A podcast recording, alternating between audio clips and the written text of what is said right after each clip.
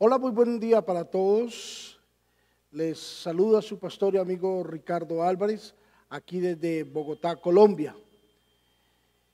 Mientras el mundo entero se debate en medio de una crisis, mientras todos corren de un lado para otro, mientras la gente toma medidas drásticas, los gobiernos también quieren reducir y minimizar los riesgos de, unos, de un contagio a nivel mundial.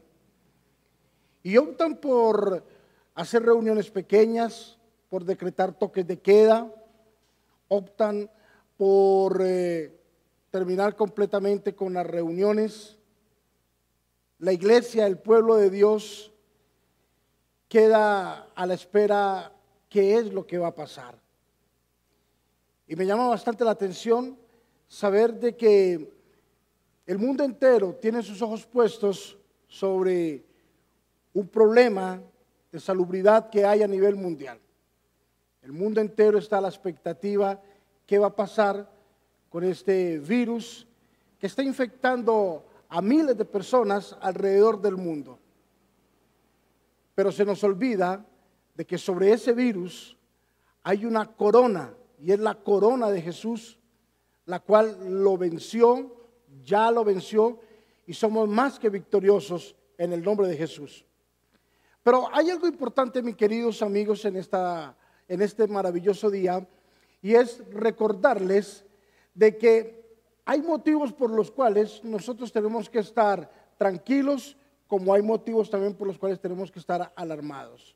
Claro, tenemos que ser responsables tenemos que ah, sujetarnos a nuestras autoridades, tenemos que ser respetuosos porque son autoridades que Dios ha puesto para que nos dirijan y nos gobiernen, ¿cierto? De guardar ciertas distancias, de hacer reuniones con determinado número de personas, pero también tenemos que ser conscientes de que tenemos la ayuda de Dios, tenemos la cobertura del Señor. ¿Sabe que estos días hemos venido hablando sobre lo que es vivir bajo la cobertura del Señor. Y me llama la atención y he pensado bastante sobre el tema, ¿qué hacer los cristianos? ¿Cómo comportarnos en medio de una angustia a nivel mundial? ¿Cómo comportarnos en medio de una necesidad? ¿Cómo comportarnos ante una situación que de repente no sabemos cómo hacerlo, no sabemos qué va a pasar, no sabemos si se va a extender estas medidas o se van a acabar pronto. Lo cierto es, mis queridos hermanos, es de que la Biblia dice que Él estará con nosotros hasta el fin, que su vara y su callado nos infundirán aliento. La Biblia dice de que Él estará con nosotros hasta el fin. Y he estado leyendo estos días unos apartes de las escrituras donde me detuve a pensar con gran profundidad lo que Jesús hizo a través de las manifestaciones que el Padre le permitía hacer. En el libro de Juan, en el capítulo número 6, la Biblia habla en el versículo número 22 en adelante lo siguiente.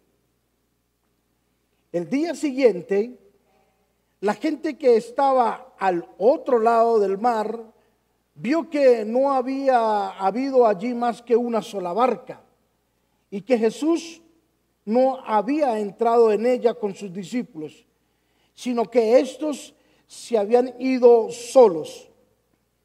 Pero otras barcas habían arribado de Tiberias junto al mar donde habían comido el pan después de haber dado gracias el Señor.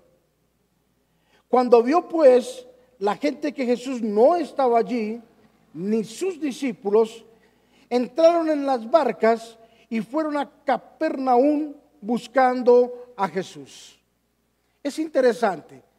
De repente usted dirá, ¿qué tiene que ver esto con lo que está aconteciendo a nivel mundial. Oh, bastante, querido amigo. Si prestamos atención, a partir del versículo número uno del capítulo número 6 del libro de Juan, la Biblia inicia con un relato que se denominó la Jesús alimenta a cinco mil personas. Había una enorme necesidad, había una gran expectativa de los discípulos de lo que iba a acontecer. Primero, la gente estaba con hambre y con sed, tanto física como espiritualmente. Y en medio de esa multitud, Jesús le pregunta a sus discípulos, ¿qué vamos a hacer? Y la Biblia nos afirma y nos dice que lo hizo fue por probar, porque él ya sabía qué tenía o qué debía de hacer. Y dice la Biblia que uno de sus discípulos dijo, bueno Jesús, no tenemos alimento para esta cantidad de personas. A la verdad la multitud es mucha, la necesidad es grande. Ni todo el pan que tengamos en este momento podrá alimentar y podrá saciar a esta multitud. Pero en medio de esa multitud le dice uno de los discípulos, por ahí hay un muchacho que tiene tan solamente cinco panes y dos pescados. Jesús mandó a traer esos cinco panes y esos dos peces, dos pescados, y dice la Biblia que Jesús le dio gracias al Señor por esa sencillez y por eso tan diminuto ante una enorme carencia y ante una enorme demanda de una multitud. Jesús dio gracias, los multiplicó y se los dio a sus discípulos, los discípulos se los dieron a la multitud. Ahora, ahí empieza el relato y comienza Jesús a marcar el corazón a esta multitud de una forma impresionante. Jesús los alimenta, Jesús les calma la necesidad, Jesús les habla, les da secretos a gritos. Jesús habla a través de una multiplicación, a través de una manifestación. Jesús les estaba diciendo en otras palabras, la solución de lo que ustedes necesitan soy yo. Vengan a mí porque yo tengo la solución para lo que ustedes necesitan. Yo soy la solución para sus enfermedades. Yo soy la solución para de repente la crisis por la que ustedes están pasando. Jesús les estaba hablando a la multitud de una forma muy espiritual. Tanto es que comieron, se saciaron, dice la Biblia, y partieron cada uno para sus casas. Pero dice la Biblia que esa misma noche, yo le estoy haciendo un relato porque, quiero llevarlos a el centro de lo que yo quiero que usted entienda en este día a través de esta palabra.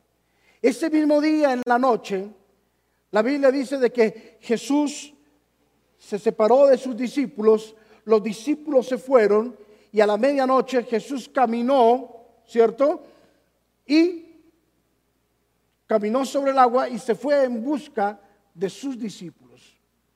Los discípulos a la medianoche experimentaron un gran temor, un gran miedo, pero recibieron con agrado a Jesús. Estuvieron el resto del amanecer, pero la situación comenzó a llevarse a cabo, el propósito de Jesús comenzó a llevarse a cabo al otro día en horas de la mañana, queridos. Dice la Biblia que la multitud regresó. Oh, escúcheme en esto bien. La multitud regresó a dónde? Al lugar donde Jesús había dado gracias. Note una cosa, querido amigo. Ahí donde leímos en Juan capítulo 6, en el versículo número 23, 23 la Biblia dice, pero otras barcas habían arribado de Tiberias junto al lugar donde habían comido el pan después de haber dado gracias el Señor. Aquel lugar quedó marcado por un acto. ¿Cuál fue ese acto? El acto que Jesús cometió, que hizo al levantar los panes, levantar los peces y decirle, gracias Señor, y los multiplicó. Note que una oración puede llegar a transformar el lugar donde estemos. Note que un milagro por simple, por grande, por visto, por secreto, como sea, puede llegar a, a, transformar la historia y la mente de alguien. Esta multitud, su mente quedó completamente marcada y ese lugar quedó completamente marcado por el nombre de donde Jesús le dio gracias al Padre. Ahora, es interesante lo que sigue aquí. La Biblia dice ahí en el libro de Juan capítulo 6 que cuando vio pues la gente que Jesús no estaba allí, ni sus discípulos, entraron en las barcas y fueron a Capernaum en busca de Jesús. Este era el lugar donde yo quería llegar al punto de la predicación. La gente buscó a Jesús al otro día en la mañana. ¿Por qué lo buscó? ¿Cuál era su motivo?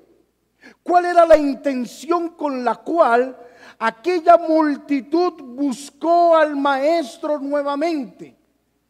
¿Qué intenciones habían en su corazón? ¿Qué necesidad tenían para volver a buscar a Jesús? Podemos deducir y podemos pensar de que dentro de esa multitud habían muchas personas que de repente estaban agradecidas con Jesús y buscaban de nuevo al maestro para decirle, Señor, muchas gracias porque el día de ayer nos, nos calmaste el hambre. Señor, muchas gracias porque el día de ayer pudimos experimentar eh, nuestro cuerpo satisfecho después de habernos alimentado. Había una gran multitud de repente que podía decir, Señor, somos testigos presenciales de una multiplicación, de un milagro. Señor, somos testigos y ahora entendemos de que tú eres el Mesías, de que tú eres el enviado de parte de Dios, porque nadie más podrá hacer las señales que tú has hecho de una multiplicación. Puedo pensar de que en medio de esa multitud muchos pensaban de esa forma, pero también no puedo dejar de pensar de que muchos regresaron porque de nuevo tuvieron hambre. Porque de nuevo tuvieron hambre. ¿Qué significa? Gente que simplemente entendió de que el paso de Jesús por la vida de ellos era solamente por unos instantes Gente que entendió que de repente que Jesús era simplemente el Dios de ese momento, el Dios de esa oportunidad. Cuando Jesús quería enseñarles de que Él era el Dios permanente de que no era el Dios simplemente de la necesidad, de que no era simple el Dios, simplemente el Dios de satisfacer una necesidad, sino lo que Jesús quería era que ellos entendieran que era el Dios que ellos necesitaban en todos sus aspectos. La Biblia dice de que la multitud buscó a Jesús. Ahora en este caótico momento en el que pasa el mundo entero, está bien buscar alternativas para poderlo hacer. Está bien y está correcto poder buscar formas de cómo evangelizar, de cómo predicar. Es correcto buscar cómo Dios ah, puede ser conocido a través de nuestro testimonio, a través de todo lo que hacemos pero también es consciente, mi querido hermano, mi querido amigo, de que debemos de buscar a Dios, escúcheme bien, porque es el único que puede salvarnos de lo que estamos viviendo. De que Dios es el único que puede llevar a cabo los planes, los proyectos y los propósitos con el cual día a día nos levantamos y que colocamos en las manos de Dios todos los días para que Dios nos dé la oportunidad de poder ver victorias y éxitos en nuestra vida. La gente buscó a Jesús. Lo buscó por una necesidad o lo buscó por un agradecimiento. No importa lo que sea, no importa lo que estemos pasando. Debemos de buscar a Jesús porque solo en las manos de Jesús podremos obtener una victoria. Y lo que yo quiero que tú entiendas hoy, querido hermano, querido amigo que me ves a través de esa pantalla, ahí en tu casa, en el televisor, en el computador, en el carro, en la oficina, donde me estás viendo en este momento, yo quiero decirte, no busquemos a Jesús solamente por una necesidad. Busquémoslo porque Él es el Dios, porque Él es el Todopoderoso que puede vencer cualquier enfermedad. La Biblia nos dice que Jesús llevó todas las enfermedades en la cruz del Calvario. Y que cada uno de los azotes que le dieron fue para vencer cada una de las enfermedades que hoy en día existen. Que Jesús llevó una corona en su cabeza, en símbolo de que era rey supuestamente, pero rey de los paganos, pero era rey del cielo. Que Jesús llevó las enfermedades, la ruina, el fracaso, la pobreza, la desgracia, la esclavitud, la necesidad, la escasez. Jesús las llevó y venció. Y venció todas estas cosas con el firme propósito de darnos a entender de que Él es el rey sobre toda circunstancia de la vida. La gente buscó a Jesús porque tuvo hambre. La gente buscó a Jesús porque su vientre volvió a sentir necesidad. Otros lo buscaron porque estaban agradecidos. Debemos de buscar a Jesús en medio de esta crisis. Yo estoy completamente convencido de que lo que era una maldición, lo que venía a ser un problema, vendrá a ser uno de los mayores avivamientos de la historia de la iglesia de Cristo en la tierra. Lo que venía a ser de repente una amenaza, lo que vino a ser de repente una agonía, un pánico, vendrá a ser la puerta por donde entrará uno de los mayores avivamientos que viene para la iglesia, para el pueblo de Jesús aquí en la tierra. Y no importa de repente las medidas drásticas que vengan tomando. Oh, yo quiero decirte en este día, nadie podrá detener el gran avivamiento que viene, porque la gente correrá a las calles, la gente correrá a las iglesias a buscar a Jesús. No importa de repente cuál sea su necesidad, la gente vendrá. Así es de que todos debemos de abrir las puertas de nuestra iglesia, debemos de abrir las puertas de nuestra casa.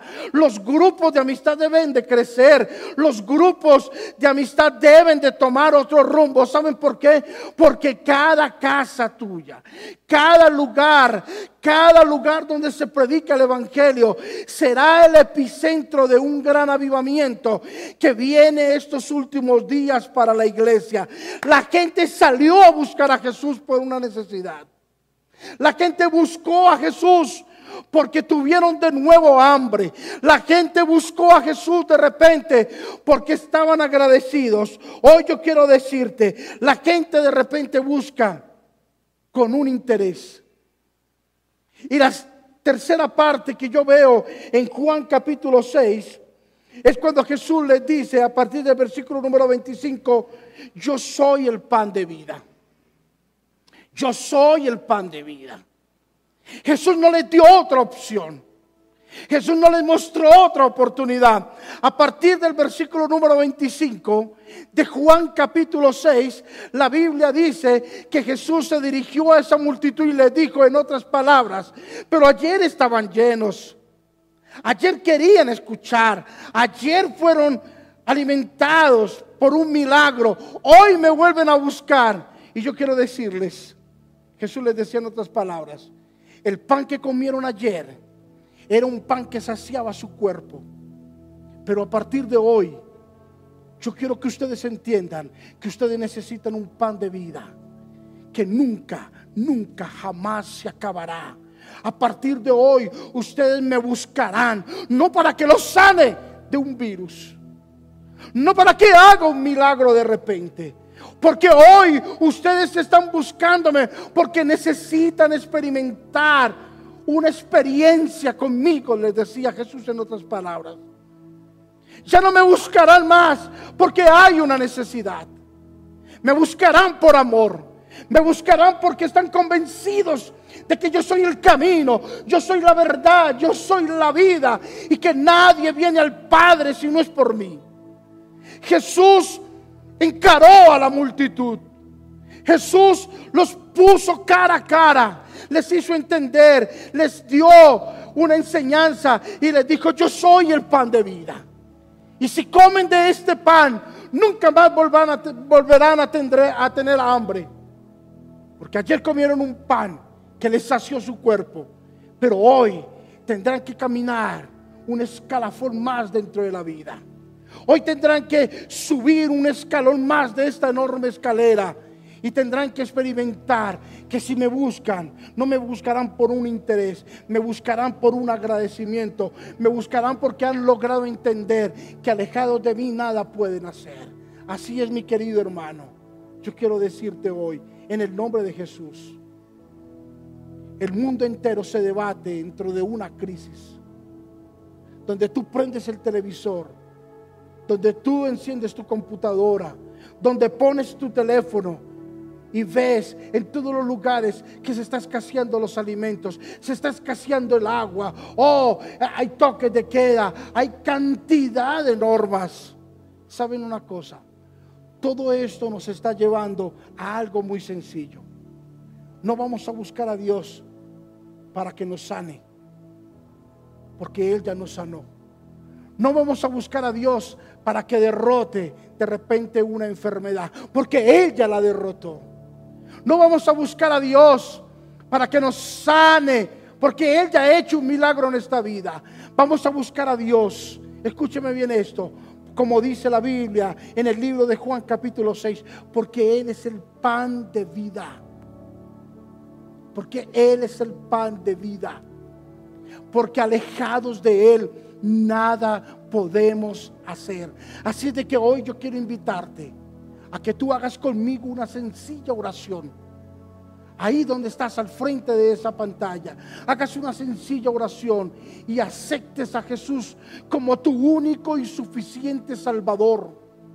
Que aceptes a Jesús no solamente por una necesidad, no solamente porque está el mundo en crisis, sino lo aceptes porque Él es tu Salvador. Porque alejado de Dios no podrás hacer nada, mi querido hermano. Ven a los brazos de Jesús. Rinde tu vida a los pies del Maestro. Busca a Jesús, no para que te dé un mercado, no para que te sane. Busca a Jesús porque el tiempo es propicio, porque el tiempo es ahora, porque la necesidad de repente es eminente. Busca a Jesús porque Dios está con los brazos abiertos, esperando que tú regreses a Él o que tú lo aceptes a Él. Ahí donde estás, cierra tus ojos y repite conmigo esta sencilla oración. Señor Jesús, en esta hora abro las puertas de mi corazón.